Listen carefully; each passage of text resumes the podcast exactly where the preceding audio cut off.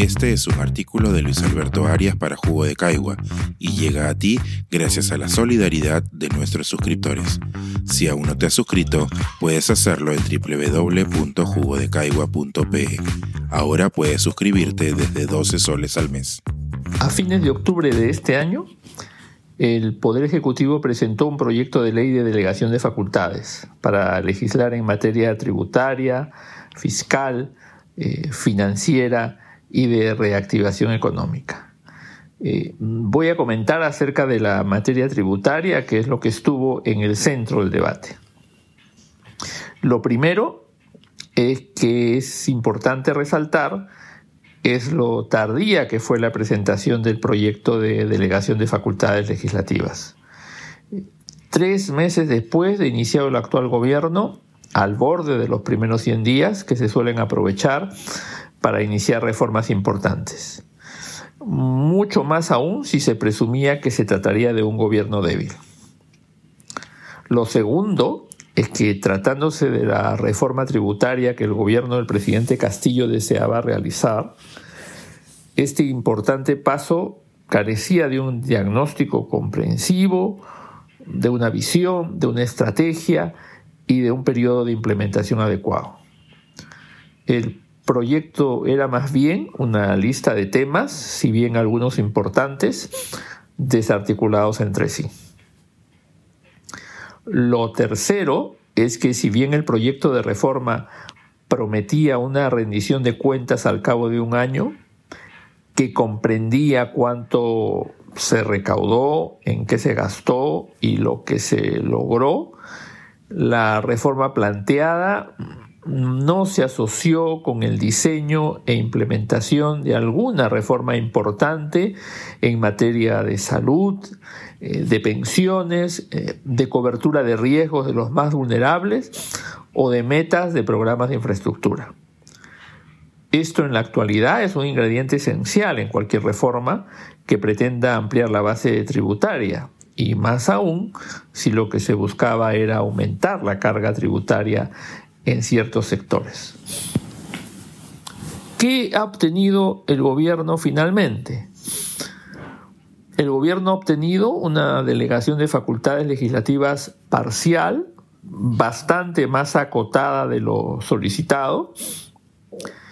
Eh, si el MEF había explicado que los objetivos de la reforma eran tres, el primero, mejorar la formalización y ampliar la base tributaria el segundo, perfeccionar el régimen minero. Y el tercero, establecer contribuciones solidarias para sectores de muy altos ingresos, solo ha logrado que se otorguen facultades legislativas para alcanzar el primer objetivo, el de formalización y ampliación de la base. En montos, el ministro Franque afirmó que la reforma planteada permitiría recaudar en el corto plazo un monto equivalente al 1.5% del PBI, alrededor de 12 mil millones de soles. Pero más allá de algunos datos aislados, nunca explicitó el rendimiento de cada una de las, de las medidas.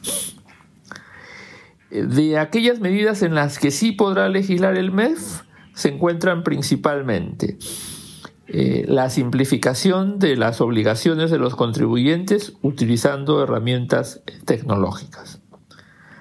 La modificación al código tributario con la finalidad de optimizar procedimientos para disminuir la litigiosidad que es elevada, adecuar las facultades de fiscalización a la transformación digital y modificar las infracciones y sanciones.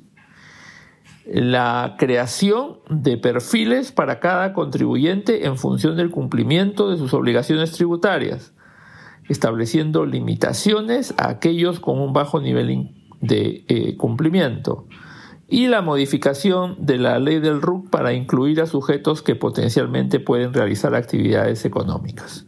Finalmente, eh, promover la utilización de medios de pago. El gobierno no solo debería legislar en las materias que, se les ha delegado, sino que también debería explicar claramente a la población los objetivos, las acciones y los resultados que espera obtener con cada una de estas medidas. ¿Cuáles son las tareas del gobierno para la carrera de largo aliento?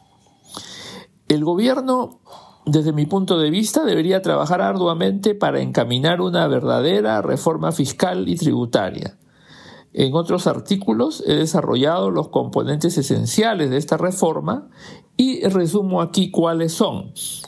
El componente número uno, un fortalecimiento institucional de la SUNAT, centrado principalmente en la mejora del capital humano de la institución, a partir de la aplicación rigurosa de la meritocracia, imitando, por ejemplo, lo que durante más de 50 años ha hecho el, Banco Central de Reserva del Perú. El MEF no debería confiar en que la digitalización y la abundante información que hoy recibe SUNAT va a reducir la evasión y la ilusión per se.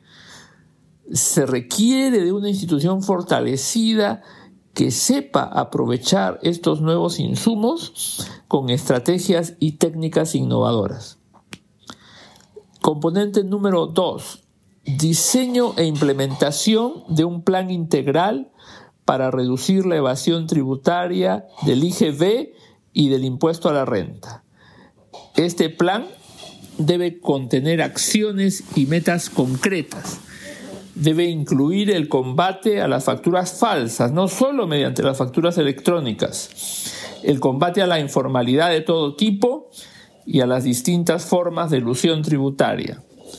La reducción de la evasión no es solo tarea de la SUNAT, sino de un conjunto de instituciones que deben trabajar en forma coordinada, integrando sistemas informáticos y compartiendo bases de datos. Componente número 3. Racionalización de las exoneraciones tributarias. Cerca del 20% de la recaudación se pierde por beneficios y privilegios cuyo impacto mayormente no ha sido evaluado. Cuando amerite, algunas de estas exoneraciones deberían ser sustituidas por transferencias directas, como hace años eh, se inició con las exoneraciones de la Amazonía. Componente número 4. Desarrollo e integración de registros. Se necesita construir y mantener un catastro nacional que no solo ayudará a mejorar la recaudación del impuesto predial de las municipalidades, sino que también ayudará a combatir la informalidad y mejorar la recaudación del IGB y del impuesto a la renta. Cada actividad económica debe estar referenciada a un código único catastral, como se hace en varios países de Europa.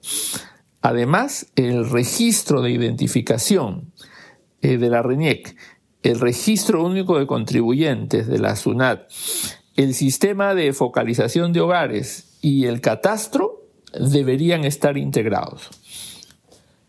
Componente número 5. Perfeccionar el sistema tributario para hacerlo más progresivo. Necesitamos para ello, mejorar la recaudación de los impuestos al patrimonio y los impuestos que graban las rentas del capital. En algunos casos se va a requerir ajustes graduales de tasas y evaluar en su momento la creación de impuestos patrimoniales. Estos cambios deben ser graduales y su implementación debe pensarse una vez que hayamos superado la pandemia del COVID. Finalmente, el componente número 6 de esta carrera de largo aliento, resolver el legado de contingencias tributarias que suman miles de millones de soles. Para ello hay que mejorar la gestión del Tribunal Fiscal con un estilo más gerencial, aumentando el número de salas que prioricen la solución de contingencias antiguas y dialogando con el Poder Judicial para crear más salas tributarias. Este es un artículo de Luis Alberto Arias para Jugo de Caigua y llega a ti gracias a la solidaridad de nuestros suscriptores. Si aún no te has suscrito, puedes hacerlo en www.jugodecaigua.pe. Ahora puedes suscribirte desde 12 soles al mes.